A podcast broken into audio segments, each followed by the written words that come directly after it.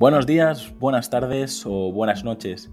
Bienvenidos a En Persona, el podcast donde entrevisto a emprendedores, empresarios y personas que he conocido, que me han acompañado o influenciado durante mi formación o mi carrera profesional.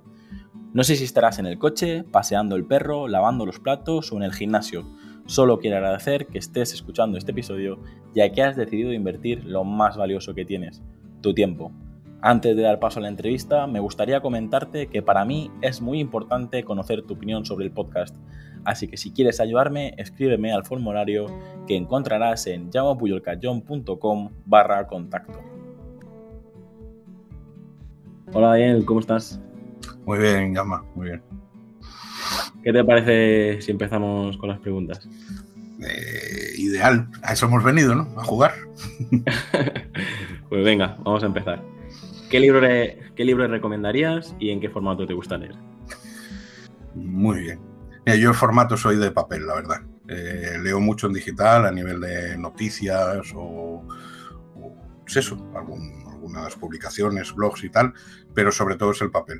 Eh, lo siento por el Amazonas, pero todavía soy, soy de esos. Además tengo un bastante fetiche con el tema, con el tema libros. Y el libro que recomendaría, hay muchos, pero mira, precisamente el que voy a recomendar no tiene nada que ver con el emprendimiento. Es un libro que me despertó un interés a nivel, a nivel espiritual, podríamos decir. Y es eh, Las nueve revelaciones de James Redfield. Eh, es un libro que me, me, pareció, me rompió el modo de ver cómo pueden funcionar las energías, la intención y este tipo de cosas. Y la verdad que supuso un gran despertar.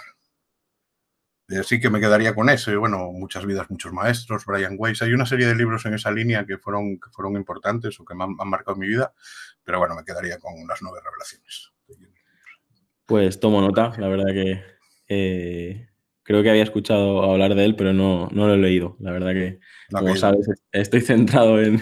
Emprendimiento, productividad, sí, sí, entiendo las temáticas y también tengo mi... Eh, eh, leo de eso, pero no lo sé, ese libro como si me llegó en un momento muy importante en mi vida y, a mí me marcó. Al final es eso, ¿no? Cada libro tiene un momento y, yo que soy de leer un libro dos y tres veces, a veces me pasa eso. Me leo un libro y digo, ¿por qué me gustó tanto este libro? Si, pero claro, pues a lo mejor han pasado cinco años, en ese momento te aportó un montón y, ahora no te aporta nada. O, al revés, mm, un libro que en su momento no entendía y ahora estoy disfrutando porque digo, ahora sí es el momento. Sí, ahora estoy yo preparado para el libro y no el libro para mí, sí. Claro. Pues vamos, vamos con la segunda pregunta. ¿Cuál es tu película favorita y cuál es tu serie favorita? Mira, película, hay una que siempre recomiendo, que además es una película que no tuvo no tuvo gran relevancia mediática, pero creo que es una peli de culto, se llama La pura formalidad. Y está dirigida por Giuseppe Tornatore, el de Cinema Paradiso y tal, a ver, él es un director reconocidísimo. Y, en la peli, básicamente, es un mano a mano entre Gerard Depardieu, que es un detenido en una comisaría completamente surrealista eh, y no se sabe por qué, y Roman Polanski, que es el comisario que llega y tiene y le, entrevista, o sea, le, hace la, hace el interrogatorio y pero es todo en, una, en, un, en, un, ambiente donde las cosas no están claras, se van aclarando a medida que la película evoluciona y tiene un giro final que a mí me, que a mí me, partió en dos. ¿no? Entonces, no, no, quiero, no quiero hacer spoiler porque a ver, es una película de los años 90, pero, pero sí es cierto que a mí eso me conectó muchísimo. Recuerdo que la vi acabé de verla y automáticamente de aquella eran los VHS, rebobiné la peli y me la volví a poner porque me pareció, me pareció fascinante. Es la pura formalidad. Pues también tomo nota, porque la verdad que con tantos episodios y con tantos entrevistados, tengo aquí filmo, filmografía para rato y, tomo nota, tomo nota. ¿Y, serie? Y serie, te puedo decir que, bueno, sí, ahí atrás tuve una época en Netflix hace como un año así, pero últimamente eh, el tiempo que le dedico a, ver series o a tales es mínimo. Estoy muy embarcado en mi proyecto y, teniendo dos hijas, pues eh, esos horarios que normalmente son para, para acabar el día ya y verte tu serie y desconectar, pues yo los aprovecho pues para seguir un poco trabajando en mi proyecto. Pero así la última que me enganchó y que vi como que estuve viendo con mi mujer fue House. La verdad que es una serie que nos, nos gustó mucho y, y, puede que Breaking Bad también. Te diría House y Breaking Bad. Y bueno, luego temática zombie. La temática zombie sí también nos apasiona y, y, nos encanta y consumimos casi todo lo que se produce. Muy bien, pues vamos con la tercera pregunta. ¿Qué lugar te, te gustaría visitar? Y de todos los lugares donde has estado, ¿cuál es tu favorito? Esta pregunta es curiosa porque hay una. Casi todo el mundo dice: Me encanta viajar. Eh, y a mí no me gusta nada. A mí no me gusta nada viajar. Yo soy mucho de los lugares conocidos, soy mucho de, salir poco de la zona de confort a ese nivel. Sí que me gusta, por ejemplo, sin venir a cuento, coger el coche, hacerme 500 kilómetros e ir a ver a alguien, ir a ver a un amigo o tal, pero por lo general son zonas ya conocidas. Estoy en zona de confort. Eh, pero sí que me gusta experimentar eso, la libertad de coger, improvisar y hacerme un viaje de dos días a, a donde sea, pues eh, si, si, si, la persona y la charla lo merece, casi siempre es así. Entonces, sí, ese, hago ese tipo de viajes. Luego ya viajes más preparados, de hotel, de, de irme a ciudades, no sé, he estado en Nueva York, he estado en, eh, pues el viaje de novios en la Riviera Maya, que me gustó mucho. Yo probablemente te diría que para mí fue uno de bañarme ahí en Tulum junto a los restos de, de, de, aquella, de aquella ciudad maya y tal, pues fue algo podríamos decir místico, ¿no?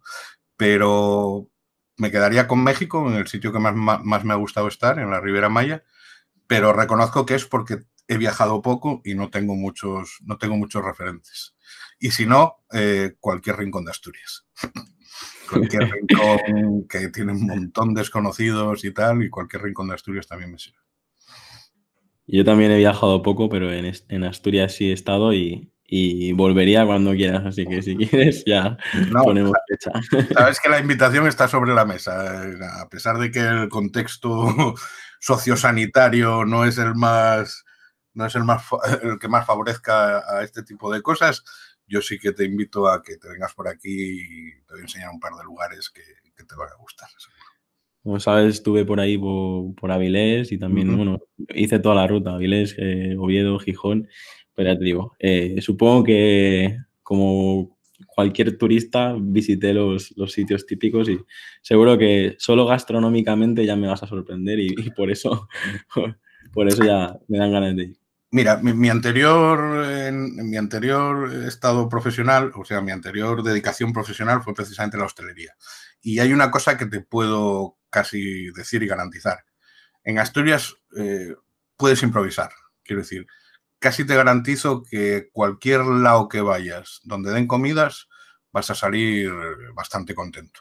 A ese nivel sí te digo que, mi experiencia y que vengo del sector y lo conozco es que hay muy buena materia prima y por lo general siempre va a haber casos donde, y más si vas a sitios muy masificados, que quizás pueda fallar el servicio y tal, pero lo que es en, en calidad de comida, yo te digo que casi en cualquier lugar, y más si te sales por fuera, por algún pueblo y tal, cualquier chigre que te sirva algo de comida, la comida va a ser interesante.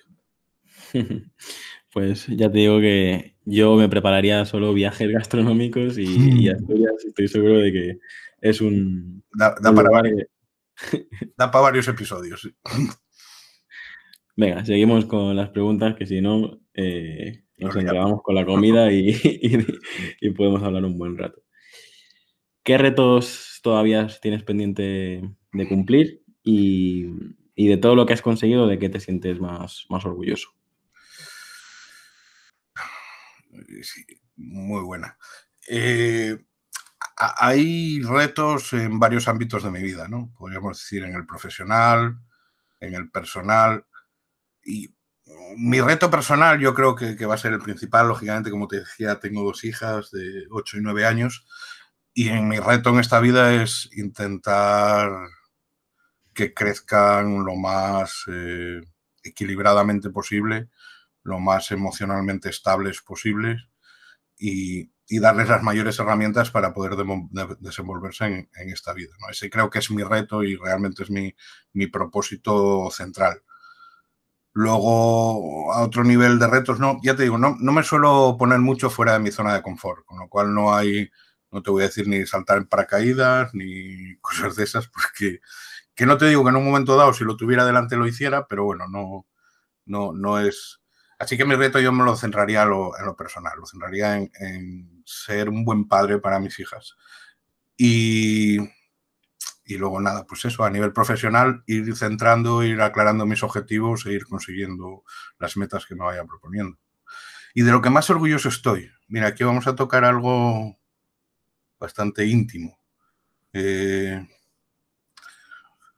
eh, básicamente todos tenemos una cruz, todos tenemos varias cruces, llevamos varias cruces a cuestas, experiencias dolorosas o tal. Yo en mi caso fue con 16 años, en plena, en plena ebullición de la juventud, eh, pues nada, me detectan un cáncer dentro de la médula espinal y, y la verdad que me veo en una situación en la que yo lo desconocía, pero bueno, el médico y mis padres lo sabían, no sabían si saldría la operación, una operación de 10 horas, no sabrían si volvería a caminar, no sabía, había, fue, fue una, a nivel biomecánico era una operación muy, muy agresiva, era quitar partes vertebrales, entrar dentro de la dura madre, de la médula espinal. En definitiva, fue un trance duro para un crío de 16 años. Y a día de hoy de lo que más orgulloso me siento es de no de haberlo pasado, porque de verdad que la vida se abre camino y la vida eh, es, es, completamente, es abundancia, es, la vida es brota, ¿no? Una vida es muy difícil, acabar con una vida es muy difícil. A ese nivel no, no creo que fuera mérito mío. Lo que sí creo que es mérito mío es, es los aprendizajes que con el paso del tiempo pude sacar de aquel proceso y de otros intensos que me han tocado vivir y cómo eso me ha hecho eh, llegar a ser la persona que soy hoy en día, eh, donde creo que valoro en su justa medida la importancia de las cosas, no, no, no me preocupo por cosas banales o triviales, es entender que hay cosas verdaderamente más importantes y, estoy orgulloso de eso, ¿no? Estoy orgulloso de todos los aprendizajes que he sacado de esa experiencia y de otras duras que, me han tocado vivir. Es de lo que más orgulloso estoy, de verdad. Y no haberme encerrado en la víctima, no haberme encerrado en, que he tenido mis procesos, he tenido mis años donde, donde he estado perdido completamente en esos papeles, pero haber conseguido con el tiempo, pues eso, sobreponerme, salir de ahí, incluso ver de aquello, ver en aquello, pues una, una bendición, un agradecimiento por, por haberme hecho como soy hoy en día, ¿no? haber permitido que sea como soy hoy en día. Es, bastante duro, te dije, es bastante íntimo también, pero eh, eh, sinceramente es de lo que más orgulloso me siento en mi vida. Pues muchas gracias por, por compartirlo aquí y yo siempre, siempre digo que, o al menos mi experiencia, y que, la gente sabe, tengo 30 años, tampoco es que tenga muchísima experiencia, pero yo siento que las mejores personas con las que me he cruzado en esta vida eh, siempre son porque han tenido pues alguna situación un poco complicada en su entorno o en ellos mismos. Y la verdad que, que bueno, yo creo que ya sabes, Daniel, que en el momento que nos conocimos hubo una conexión eh, especial, por eso estamos aquí los dos. Y, nada, bueno, agradecerte que lo compartas aquí y, sin duda pues puedes estar orgulloso de, haberlo, de haberlo compartido aquí y de haberlo superado porque yo creo que es un, como diría, un tío de puta madre. Y si alguien no entiende la expresión, pues que lo busque en Google. Espero que no salga mi foto al lado, ¿no? no, sí, la verdad que es eso. Quien ha transitado infiernos o quien ha transitado por sus propios infiernos personales o, tal, yo qué sé, pues momentos de, ruina económica, momentos de, pérdidas cercanas, momentos de tal, sí es cierto que, te ponen, es, como un despertar, ¿no? Son como pequeños golpes que, te hacen tomar más conciencia de, lo que es la realidad y lo que es la vida. Pero por eso, por eso sí. Y también hay quien no lo ha pasado y tienen un, nivel de presencia y un nivel de iluminación, podríamos decir, que, tal. Quiero decir, el, dolor es un maestro, pero no necesariamente es el único maestro. Se puede alcanzar grandes cotas de conocimiento y de tal sin necesidad de tener que lidiar con el dolor. Pero bueno, ahí está y, y disculpa que me enrolle este tema, es uno de los que más me apasiona. No, no, estamos aquí para, hablar de ti, así que por mi parte no, hay problema. Genial. Pues si, quieres, pues vamos con la, sí, sí, por siguiente. ¿Qué te gusta hacer con el tiempo libre y con qué te pasa el tiempo volando? Muy bien. Eh, tiempo libre igual tenía antes. Después de la cuarentena descubrí que, tenía poco tiempo libre. Quiero decir, eh, eso. Bueno, vengo de la época esta en la que nos ha tocado ser profesores, teletrabajar, mi mujer también aquí teletrabajando. Y entonces, básicamente, hacer la comida, merienda, cena, cuando te quieres dar cuenta te ha pasado el día y, dices tú, ¿y qué ha ocurrido aquí? ¿no? Acuestas a las niñas y dices, Netflix, tengo un mogollón de trabajo que hacer, joder, ¿cómo me voy a poner en Netflix? Entonces, realmente mi tiempo libre, eh, que es poco, eh, lo que me gusta mucho es sentarme en una terraza, tomar una taza de café y tener una conversación apasionante, tener conversaciones eh, personales, profundas. Entonces, eh, eh, esa parte, sí, podría decir que si tuviera tiempo libre, mi, mayor placer es, es, conversar. Mi mayor placer es conocer y, precisamente esto que estás haciendo tú, preguntar a otra persona, pues, qué tal se encuentra y, de qué necesita, qué necesita soltar, qué necesita desahogarse y, disfrutar de esos procesos de, de aprendizaje mutuo, ¿no? Eso es lo que me haría mi tiempo libre. Y se me pasa el tiempo ahí. Te puedo decir que he tenido conversaciones de eh, acabar mirando el reloj y diciendo, escucha, son las 7 de la mañana. Eh, y vamos aquí haciendo una revisión vital mm, nueve horas y no me he dado cuenta. Y entonces ahí se me pasa el tiempo. Precisamente en esas conversaciones es en las que el tiempo me vuela aunque luego eso, disfrutándola parece que no, no, no, hay tiempo, ¿no? Estás ahí fuera del tiempo, pero sí que luego cuando miras el reloj dices, no, espera, ¿qué ha pasado? Ha pasado. Esa sería mi mayor, mi mayor diversión. ¿Cuál dirías que es tu mayor virtud y tu principal defecto? Viene muy alineado con esto. Yo considero que mi mayor virtud a día de, a día de hoy es una capacidad innata, por decirlo de algún modo, que tengo de conectar empáticamente con, las demás personas. De entender, ponerme, ser capaz de ponerme en su lugar sin, sin ningún tipo de esfuerzo. O sea, es como que conecto a nivel emocional y, parece que yo he transitado por tu experiencia, ¿no? He transitado por tu camino o que estoy en, tu, estoy en tus zapatos. Entonces siento que esa es una virtud que tengo que me, me permite la verdad, sinceramente, que casi todas mis conversaciones o lo que siento, como lo veo yo, es casi cada día, cada vez que me encuentro una persona, una conversación maravillosa, donde salimos reforzados, salimos enfocados y salimos liberados un poco gracias pues, a eso, a compartir y reenfocar las experiencias que nos van pasando en la vida, ¿no? Intentar eso, ver eso desde fuera y ver qué aprendizajes podemos sacar de ahí y, y subir un, escalón y dar un pasito más y en, este, en este maravilloso asunto que es la vida. Eh, entonces creo que mi virtud es esa. Mi virtud es tener la capacidad de empatizar, la, la capacidad de conectar con la otra persona, de vivir su camino y de en, ese, en esa escucha activa y en esa, en esa conversación permitir que la otra persona también libere, suelte eh, y, y, y haga sus aprendizajes, haga sus... es una parte, es, es una parte bastante friki, podríamos decir, pero la verdad que te puedo garantizar que mi día a día es, es una constante.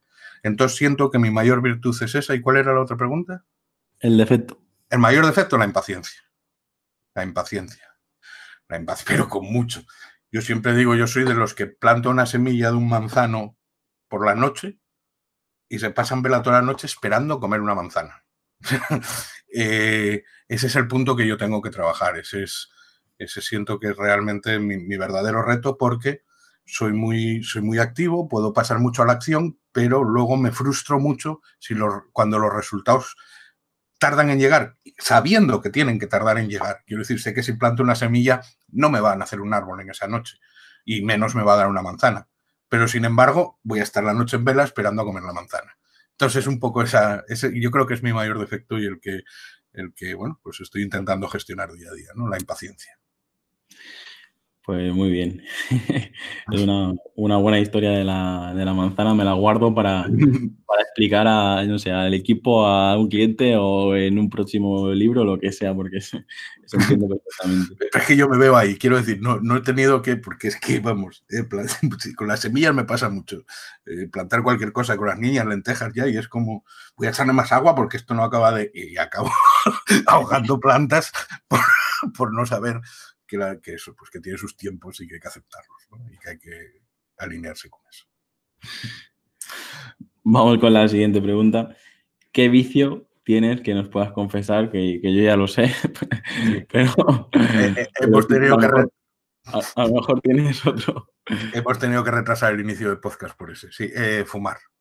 Realmente mi, vicio confesable es, es, es, que fumo Afortunadamente fumo tabaco de liar, con lo cual no es, eh, no es un consumo tan, podríamos decir, tan mecánico y tan tal como el, tabaco de cajetilla y tal, pero aún así es fumar, desde luego, y, y sí que me gustaría, ahí tengo disonancia cognitiva, porque me gustaría no fumar, pero luego la satisfacción que te da cuando, eso, después de crearte la necesidad de la nicotina, eh, cuando pues echas un cigarro lo puedes disfrutar y sobre todo en ciertos momentos hay, pues, hay un punto entre el apego a, esa, a, ese placer instantáneo y, el conocimiento real de que, de que el tabaco pues, es una, una, puta mierda, ¿no? Entonces, pues en esas estamos. El, que esté libre de culpa que tire la primera piedra.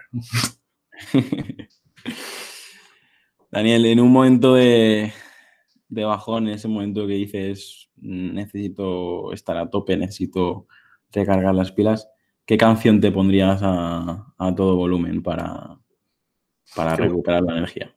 Qué bueno. Eh, yo soy, soy, muy, soy muy poco melómano.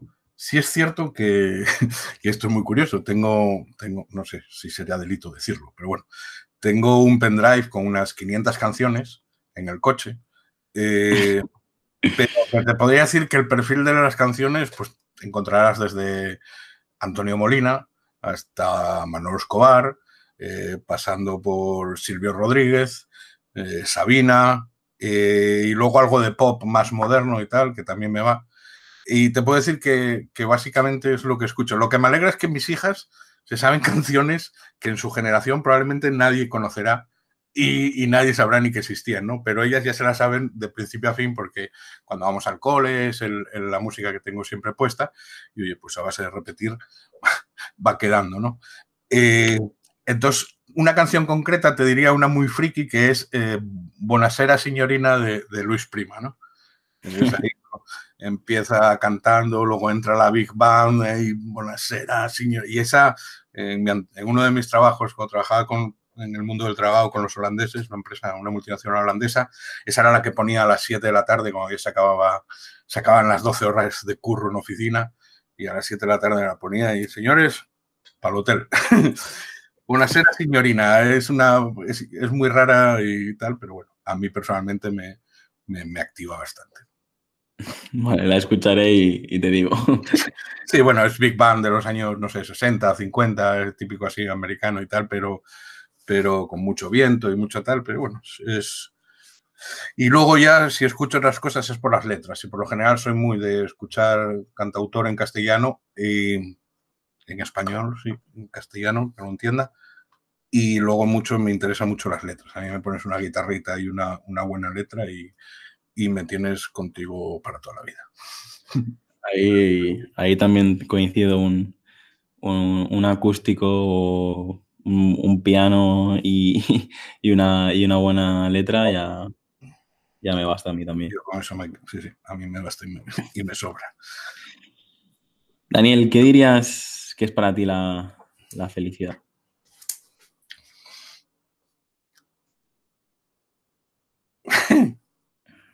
Mira, justo, justo hice un hice un módulo en un máster en, en un máster de People Analytics donde me tocó dar clases sobre unas materias y esa era la primera pregunta de mi módulo, ¿no? ¿Qué es para ti la felicidad? Eh, La felicidad es algo muy sencillo, tío. Es algo muy fácil.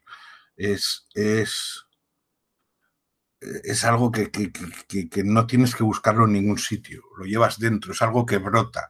Es algo que simplemente necesitas dejarlo salir.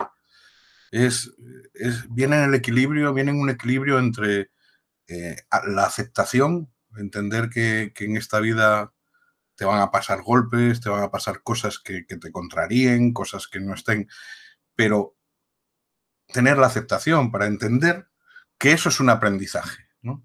que eso es algo, es un reflejo de algo que llevas dentro y es una oportunidad que tienes para trabajar ese bloqueo interior o eso que hace, ¿no? Lo que es dentro es afuera, ya estamos en misticismo, pero, pero es que, eh, tío, funciona.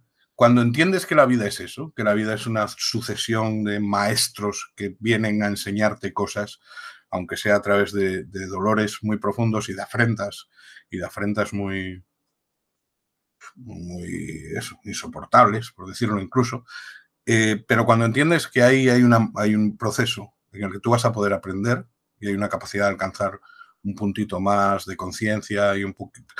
En el momento en que vibras en eso, es que la felicidad es cada paso que das. La felicidad es, es ver que aparece un rayo de sol, pero ver que está lloviendo. La felicidad es ver que, que te estás bañando en la playa. Y de hecho es una frase que, que decimos un amigo mío y yo mucho cuando vamos a la playa y estamos ahí tranquilos y tal, bueno, en el Cantábrico, cuando se puede estar tranquilo, eh, y decir, qué, barato es ser feliz, ¿no? Qué barato es ser feliz, porque eh, tantos momentos, la felicidad es, eh, todas las noches, antes cuando acuesto a mis niñas, me, siento media hora con ellas, donde charramos lo que ha pasado en el día, si me he enfadado por alguna cosa que intentan entender, luego les explico otra serie de movidas mías, que bueno, pues oye, son mis hijas y tendrán que aceptar. Eh, pero es eso, dedico mi media horita para hacer como el repaso del día con ellas y tal, y para mí eso es pura felicidad. Eh, felicidad es el primer café de la mañana o, poder acostarme con mi mujer y ponerle el brazo encima. Eh, quiero decir, en el momento que, dejas de buscarla afuera y entiendes que es algo que, brota, es algo que emana de manera incesante el, estado de felicidad dentro de uno, simplemente hay que permitirlo, no hay que constreñirlo, no hay que tener la mente ahí dando vueltas y, apretando meninges y complicándonos la vida, cuando todo es bastante más sencillo. Y para mí, no sé si es que te he hecho casi un, estudio, un, trabajo de fin de carrera, pero bueno, eh, para mí la felicidad es... Eh, es ese, ¿no? La felicidad es, es, conectar con esa autenticidad de cada segundo y de cada momento. Y con esa. muy fácil, te lo digo que ser feliz es muy fácil. Me encanta, me encanta hacer eh, este podcast precisamente porque eh, habéis pasado ya, pues no sé, más de 50 personas, ya he perdido la cuenta, y, y las preguntas siempre son las mismas, pero yo, eh, a lo mejor alguien me va a preguntar, pero no te aburres de hacer siempre las mismas preguntas, pero es que eh, las mismas preguntas eh, dan respuestas totalmente diferentes y yo me lo paso, me lo paso súper bien y encima aprendo, porque de personas como tú que tienes, bueno, a mí eh, me sorprendiste la primera vez y me sigues sorprendiendo, así que eh, yo tengo que reconocer que esta parte más mística, más... me, da un poco de miedo porque yo soy, yo soy bastante, eh, no sé, de, cada vez que descubro algo de, de parte me, me, sorprende y me gusta, pero me da miedo, me da miedo dar pasos hacia, el miedo, el miedo, escuché hace poco una frase con el miedo, el miedo es, es, lo peor, hombre. En el momento que aparece el miedo tienes que comértelo con patatas. Es más, en el momento que aparece el miedo, el miedo es, el, miedo es el mejor indicador que existe. Cuando el, miedo te, cuando el miedo te señala un camino, sabes lo que te está diciendo, ¿no? Ese, es tu próximo, ese es tu próximo reto. Ese es el camino que tienes que recorrer. Eso es para lo que sirve el miedo. Lo que sirve el miedo es para indicar ¿cuál es el siguiente reto? ¿No? Que me da miedo, yo qué sé, que me da miedo. Mira, lo pienso mucho con las fobias, que me da asco eh, ver plumas.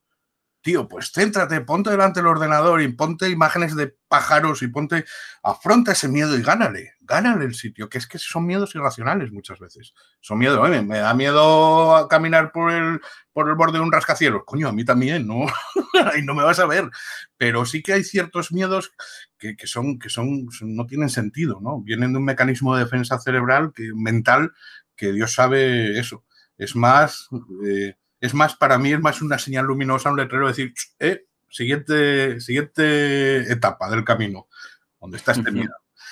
Pero te, comprendo, sí, sí.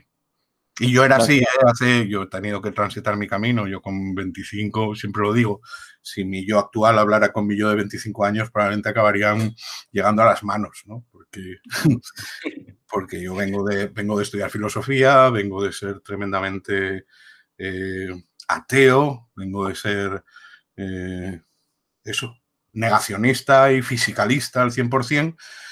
Y a mí la experiencia, los aprendizajes me han ido llevando a ver, coño, que, es que realmente que hay más, que hay más cosas, hay más cosas. No llámalo Dios, llámalo energía, pero hay más cosas, como diría el otro.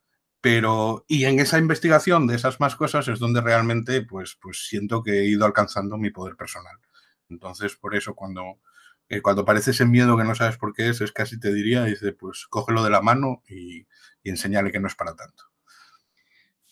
Bueno, yo reconozco que cualquier situación que no dependa de mí, que, que, que, yo no tenga el control, ya, ya tengo esas sensaciones extrañas. Pero vamos a dejarlo aquí, que hoy hemos... Sí, sí, esto, esto, para luego, esto para el podcast. Y de hecho, la siguiente pregunta ya la has introducido un poquito, porque la siguiente pregunta precisamente es ¿qué consejo le darías a, tu yo de niño? Y tú has comentado algo así, no sé si le darías un capón o qué harías, pero cuéntanos, ¿qué le dirías a, tu yo de niño? Eh, tío, ¿sabes qué le diría a mi yo de niño? Coge el... Perdón, voy a hacer una palabrota. ¿eh? Ya, ya hemos dicho unas cuantas, tranquilo. Vale, no, no yo Coge el puto hábito de lavarte los dientes. Eso es lo que le diría a mi yo de pequeño. Fíjate, ¿eh? qué cosa tan, tan... Venimos de hablar de, divinidades y misticismo y a mí yo, si, viajara... O sea, yo me gustaría que hiciera el camino, no, no me gustaría condicionarle, no le diría eh, invierte en bitcoins o no le diría eh, no, no, no, necesito nada más. Sí, que hay algo en lo material que es cuestión de un, de un hábito que, bueno, pues ya ha tenido sus consecuencias y ahora tengo que lidiar con ellas, pero eh, un hábito no adquirido que es el de, lavarse los dientes, tío. Y, desde aquí a todo el mundo que, me vea le, Vamos, es algo que realmente es una peli mía. Incluso diría que es una peli de mi familia, porque, porque, porque no solo es un problema que me, haya, que me haya tocado a mí, pero... Y es un hábito que, que está... ¿Quién no se lava los dientes? Joder.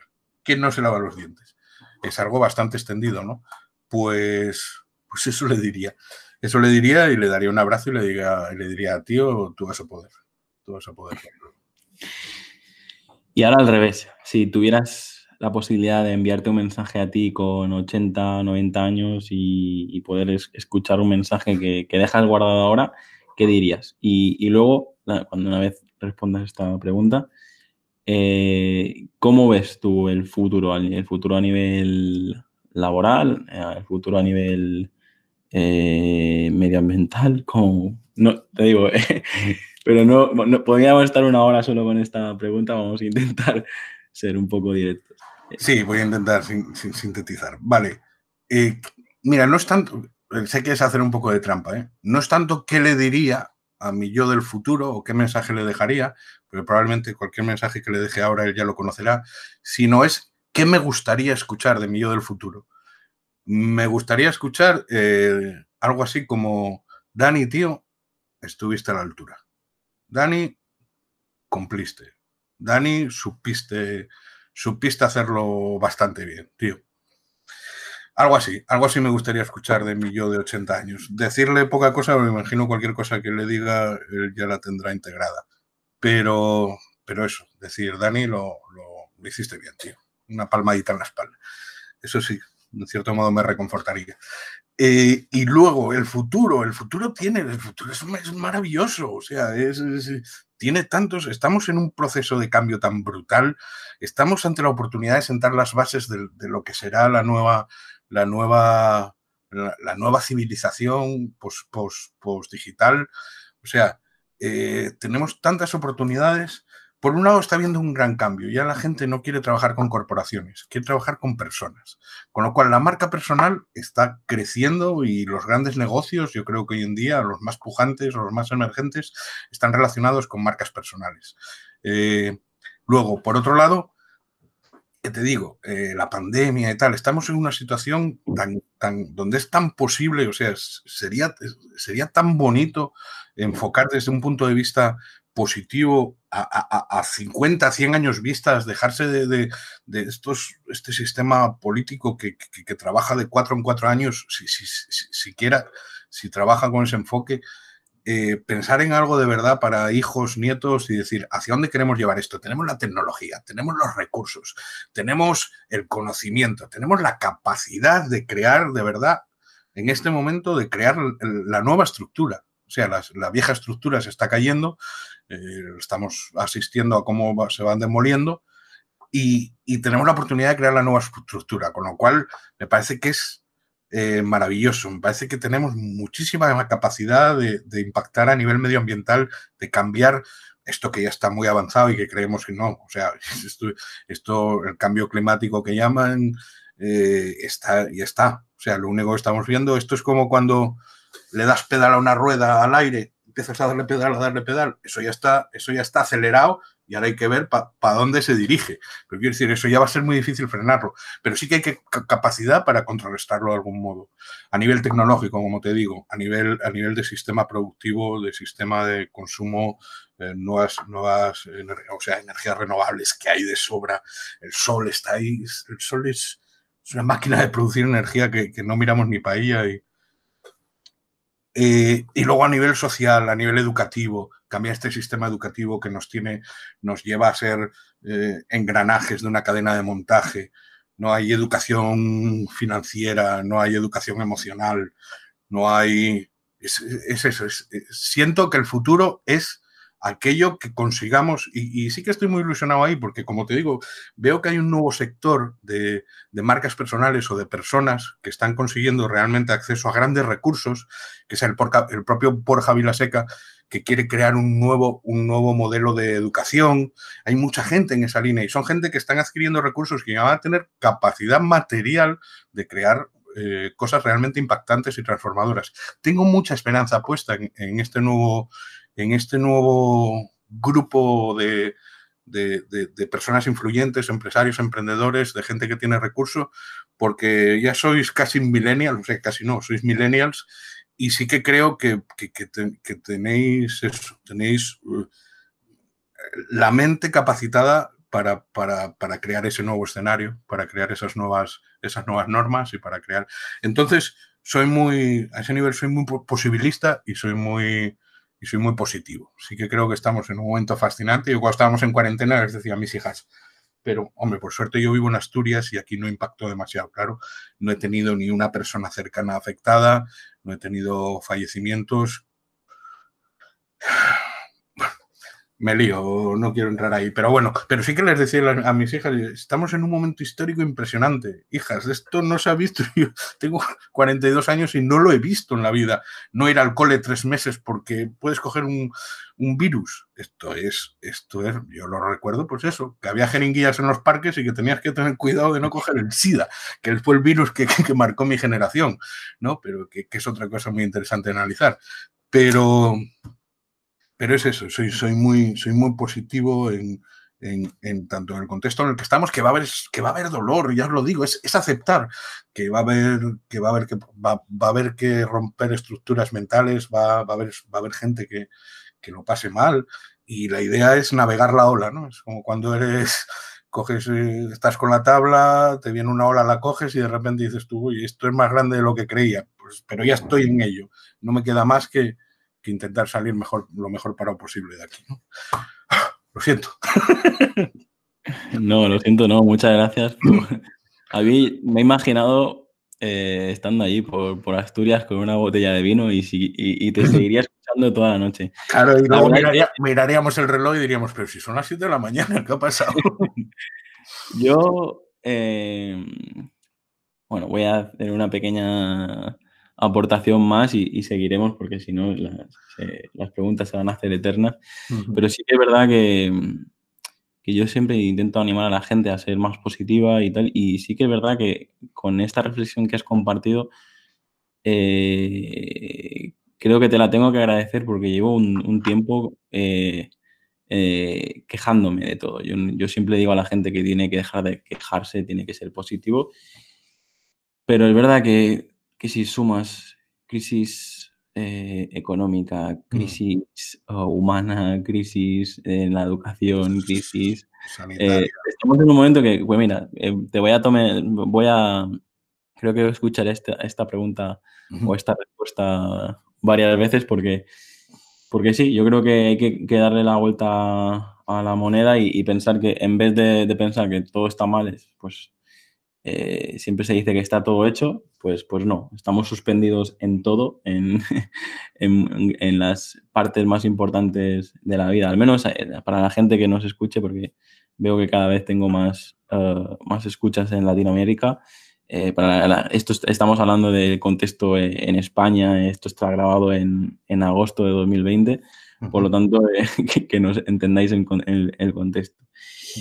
Y como te digo, pues gracias por, por darme este, este nuevo punto de vista y, seguimos con las, con las preguntas. Genial. Dani, ¿a quién te gustaría conocer? Si tuvieras la oportunidad de, sentarte a charlar hasta las 7 de la mañana con un personaje histórico, con un familiar o, con una persona famosa, ¿a quién te gustaría, con quién te gustaría compartir esas palabras? Hostia, Qué buena pregunta, qué buena pregunta. Eh... Hostia, pues no soy nada mitómano a ese nivel, quiero decir. Jaque mate. Sí, sí, sí, sí. Y mira que, que la intuía, que la ibas a hacer, no me había, no me había parado a pensar la respuesta, pero, pero no, no, no soy nada mitómano a ese nivel. No hay, no hay nadie que... Eh, quién me gustaría, con quién me gustaría hablar? Mm, me gusta, sí, sí, sí. Me gustaría conocer a alguien eh, que haya pasado por el proceso de la muerte y que me cuente realmente cómo va la peli. Eso, eso, sí, eso sí que me gustaría. Alguien que realmente me diga, tío, esto es así. Eh, puede ser algún familiar ya fallecido o algún, algún, no sé, algún maestro, algún, no lo sé, pero alguien que me diga, eh, tío, esto es así, y díselo a todo el mundo, que esto es así y que no, y que, y que, y que valoren eso, valoren lo que es la vida, valoren lo que es esta etapa y, la vivan a fondo, ¿no? Sí, algo así, algo así. Sé que es muy friki, hoy ha tocado, toca la mañana mística, ¿qué quieres? pero, pero algo así, ¿no? No es tanto porque en mi forma de verlo, sí, podría conocer personas, personalidades, pero al final eh, no, creo que no me enseñarían nada que no podría aprender yo viviendo. pero está bien, este está bien. Eh, yo es lo que te digo, respuestas originales eh, tenemos de todo tipo, así que tomo nota y, no te preocupes que me quedo con esta. como, Mínimo, como mínimo es, interesante. me quedo con esta. No sé si, será posible, que ya no me atrevo a decir que... No, y, con la, Ouija no recomiendo que se haga. Mejor no mover ciertas cosas, pero, pero algo así, algo así, sí. Saber realmente es eso. Quizá la excusa es realmente no con quién hablar, sino que me gustaría saber. Y lo que me gustaría saber es qué pasa, eh, qué, qué hay más allá. ¿Qué hay más allá? Dani, tú estás en un proceso ahora de, de, emprendimiento, una nueva etapa. Eh, la, siguiente pregunta es eso, ¿qué es emprender para ti o qué, es, qué ha supuesto emprender para ti? Y si lo recomiendas o, no lo recomiendas. Realmente sí, sí, sí. Ahora mismo se podría decir que estoy en el proceso, en un proceso de emprendimiento eh, senso estricto, o sea, en sentido, en sentido exacto, porque soy yo el que va a dar la cara. Pero te puedo decir que toda mi experiencia laboral ha sido en empresas donde yo formaba parte de, de por decirlo de algún modo, del motor. ¿no? era el dueño, pero sí que estaba desde el inicio, con lo cual el emprendimiento, el dedicarle horas, eh, Uh, no, no, no, conozco ningún trabajo que haya tenido en el que haya podido disfrutar de fines de semana. ¿no? Eh, trabajé con los holandeses, eran dos, siete días a la semana, 12 horas al día. Luego trabajé en hostelería durante 10 años, que lo mismo, ni fines de semana ni tal. Eh, trabajé en una televisión local, que era el segundo a bordo, con lo cual, pues lo mismo, ahí era 24 horas al día en ese sentido, siento que aunque no ha sido eh, dando yo la voz cantante diciendo esta es mi, este es mi proyecto y esto soy yo, estado muy relacionado con el tema del emprendimiento. Lo que sí, lo que menos me gusta del tema del emprendimiento es, es, es la parte burocrática, la parte administrativa, la parte, la parte de gestión puramente, pues eso, impositiva. Eh, la parte oficial, la parte burocrática es la que, la que más me cuesta y, y la que menos me apetece. Pero, pero luego el hecho, para mí el emprendimiento es mmm, coger algo y decir, pongo toda la carne en el asador y lo llevo, lo llevo hasta el final con más mejor, mejor o peor acierto, mejor foco o peor foco, pero, pero empujo con ello hasta el final. Y, y esa parte me apasiona porque es, es mi forma de ser, es, es mi forma de, de relacionarme con, con, con, todos, mi forma de actuar con todo. Entonces, y la parte eso que menos me gusta directamente es la parte, la parte la burocracia. Y ahora en una frase, Daniel, porque la pregunta realmente es, ¿lo recomiendas o no lo recomiendas? Esto, todo lo que has contado hasta ahora, eh, ¿recomiendas invertir tanto tiempo en uno mismo, en tus propios proyectos, tus propias ideas? ¿O cómo, cómo lo estás viviendo ahora? ¿Cómo, ¿Cómo lo ves? Yo si de verdad es algo que, que saca lo mejor de ti, eh, lo recomiendo, lo recomiendo. Si vas simplemente con el sueño este del dorado de que emprender y vas a conseguir y vas a ser millonario y tal, olvídate. Pero si de verdad es porque tu proyecto saca lo mejor de ti y es algo que es, algo a lo que te gustaría estar dedicándole todas las horas del día, te diría adelante porque probablemente llegarás a buen puerto. Muy bien, pues otra de las preguntas así potentes y te tengo que decir que ya son las últimas tres preguntas, ¿vale? La siguiente es, ¿cómo te, te gustaría ser recordado? Tengo dos niveles, ¿vale? Por un lado, me gustaría ser recordado como buen padre, fue un buen padre, y por otro lado, me gustaría ser recordado como uno de aquellos que contribuyó a cambiar el mundo. uno, el, uno para mi corazón y otro para mi ego. Eh, sí, me, me, me, me, compro las dos. Fue un buen padre y además ayuda a cambiar el mundo. Eh, hay, que, hay, que, empezar con el primer paso, dicen, ¿no? Y, y claro. tú ya lo estás dando, así que poco a poco. Como decimos en Mallorca aquí, poco a poco. Poco a poco. Hablo mucho con un amigo mallorquín que me lo dice, sí, sí, poco a poco. vale, la penúltima. ¿Qué lema te define? Y ten cuidado con lo que digas, porque muchas veces lo aprovecho para que sea el título de, de la entrevista, así que se va a quedar ahí para siempre. Vale. Uf, eh, en mi etapa de trabajo por cuenta ajena había un lema que me marcaba, que era un extracto del Cantar del Mío Cid, eh, que le decían mucho al, al, al Cid campeador, Rodrigo Díaz de Vivar le decía, eh, Dios mío, qué buen vasallo si tuviese buen señor. Una frase que me marcó mucho es, eh, Dios mío, qué buen vasallo si tuviese buen señor. ¿no? Cuando mis jefes estaban a la altura y sabían mandar, yo era un empleado excepcional. Cuando mis jefes eran incapaces de tomar decisiones, tomaban decisiones cambiantes, eh, sin sentido y tal, yo era como que decía, estoy aquí haciendo el tonto y perdiendo el tiempo. Entonces, en aquella época, esa frase, a día de hoy, ¿qué lema, qué lema me, me marcaría? Eh, pues, pues vive y sé feliz, no lo sé. Eh, vive y sé feliz. No, no, no, tengo, no tengo ahora uno que, que me tatuaría. ¿no? ni deja de luchar, ni cosas de esas, porque eso lleva, vive y sé feliz. Y, es, que es lo mismo. Vive y sé feliz no, no son dos cosas diferentes, es vive y si vives serás feliz. Entonces, eh, vive y sé feliz, me gusta. Muy bien, pues nada, ni ahora, ahora para, para agradecer todo el tiempo que nos has dedicado, que, no ha sido poco.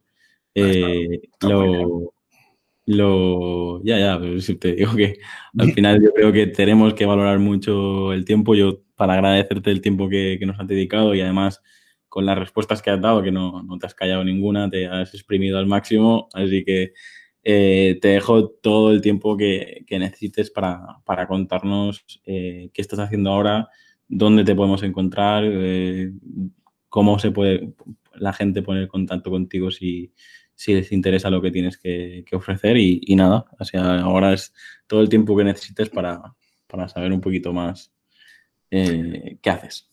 Te, lo agradezco, aunque intentaré ser, ser conciso también y ser, ser escueto. Eh, en este camino de vivir, eh, gracias a conversaciones y a personas que he ido conociendo, entre ellos, pues bueno, no es Miguel Túnez, que, que, tenemos contacto en común con él, me di cuenta que hay un conocimiento que he ido, adquiriendo de manera inconsciente en estos últimos años, en una plataforma como es YouTube, donde he tenido varios canales, he colaborado con gente en el que hemos conseguido canales de éxito, vídeos con millones de reproducciones y tal. Eh, gracias a una charla con Miguel me di cuenta de que ese conocimiento eh, podía ayudar muchísimo a un, a, un, a un público en especial, ¿no? Un público en especial que serían emprendedores que tienen productos online y que generan contenido en YouTube, pero que por cosas de la vida, lógicamente, tienen tantos frentes abiertos que no, no han podido dedicar las horas ni el tiempo para conocer bien cómo funciona la plataforma. Y yo les puedo aportar ese, ese puntito de conocimiento, bien a través de bien a través de mentorías, donde directamente les aporto la información, o bien acompañándolos eh, de un modo más, más, más light, donde, donde ese proceso de, formación se va haciendo no tan intensivo, sino más a lo largo del tiempo, ¿no? Vamos viendo claves, vamos afinando, cada vez que se sube un vídeo, voy dando, aportando detalles y tal, y les voy, les voy haciendo adquirir el conocimiento. Entonces, básicamente se puede decir que eh, soy un mentor en YouTube. Se puede decir que soy un mentor para emprendedores en YouTube. Eh, básicamente es eso, ¿no? Eh, veo emprendedores que están trabajando, con cuyo producto resueno, cuyo producto creo que aporta mucho valor y resueno con la persona y con sus enseñanzas. Y si veo que tienen un canal en YouTube, directamente pues les aporto los tips más urgentes, esos, esas, hemorragias que siento que pueda tener el canal para que no para que consigan el mejor, la mayor visibilidad y el mejor posicionamiento posible. Y luego, pues, pues eso, si quieren y desean y conectamos, pues eh, tenemos la posibilidad de que, pues eso, de que me contraten unas mentorías o un acompañamiento para, para ir eh, optimizando y, mejorando su canal de YouTube y, intentando conseguir que alcance la máxima relevancia y, la máxima visibilidad. Entendiendo siempre que en YouTube lo que vamos a tener es la boca del embudo de nuestro, de nuestro embudo de venta. Y nuestro negocio tiene que estar, o sea, debería ser algo fuera de YouTube. Simplemente YouTube nos va a dar ese expositor, ese acceso a audiencia que esté buscando un contenido y que le pueda interesar nuestro, nuestro, nuestro servicio, nuestro producto. ¿no? Básicamente eso es lo que hago. Eh, actualmente, pues eh, mi plataforma es LinkedIn. Mi plataforma es LinkedIn, Daniel Fuente, Go YouTube, bueno, pones Daniel Fuente y, saldré por ahí. Y, ahí por ahí pues, puede contactar todo el mundo. Además, soy, bastante activo. Este mes de agosto, ¿no? He bajado un poco el pistón, pero soy bastante activo y, y, si hay alguien interesado que sienta que tiene un perfil o que sienta que esto que he dicho le, puede ayudar, pues, pues eso, yo tengo las puertas abiertas y ya sabes, eh, que, suele, ser, suele ser interesante.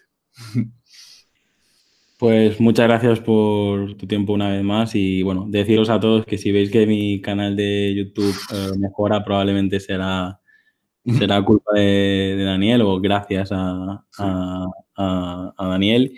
Y, nada, eh, ya he visto que es un antipo, es un gran profesional y, da gusto trabajar y colaborar con, gente así. Es que, así que nada, te, agradezco muchísimo que, hayas dedicado tu tiempo, eh, que sé que este mes lo estás dedicando a tope para, para poner, poder empezar septiembre pues con mucha fuerza y que dediques eh, pues una hora de tu tiempo en, venir al podcast pues es, de agradecer y, nada, pues te mando un fuerte abrazo a Asturias y a ver si cumplimos todo lo que hemos dicho y, seguimos trabajando y colaborando juntos para, cumplir todos, todos nuestros objetivos.